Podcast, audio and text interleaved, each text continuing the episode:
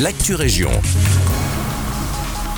Bonjour à tous, ici Victoria pour l'actu région de ce lundi 18 décembre. Le célèbre caricaturiste Pader, connu pour ses dessins dans la presse écrite et télévisuelle, est venu en séance de dédicace à Nivelles ce samedi 16 décembre.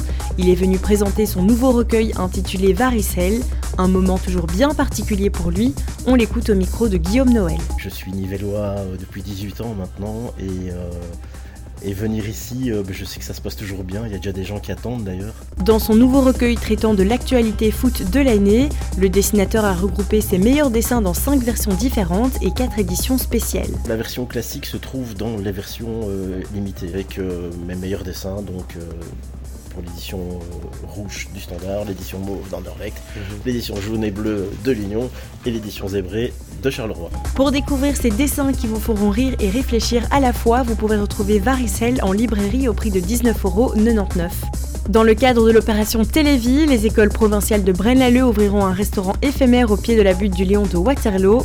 Le restaurant sera ouvert du 1er au 3 février 2024 et sera baptisé chez Arsène en référence au fondateur du Télévis Arsène Burny. 400 places seront servies par jour par les élèves de l'EPM et de l'IPAM Nivelles ainsi que de l'IPS de Tubize et de Wavre. Une situation win-win qui permettra aux élèves des filières hôtelières de mettre en pratique leurs apprentissages. Pour ceux qui ont déjà l'eau à la bouche, les réservations sont ouvertes dès aujourd'hui sur le Un coffret collector unique et éphémère a été imaginé par le domaine W, la fondation Folon.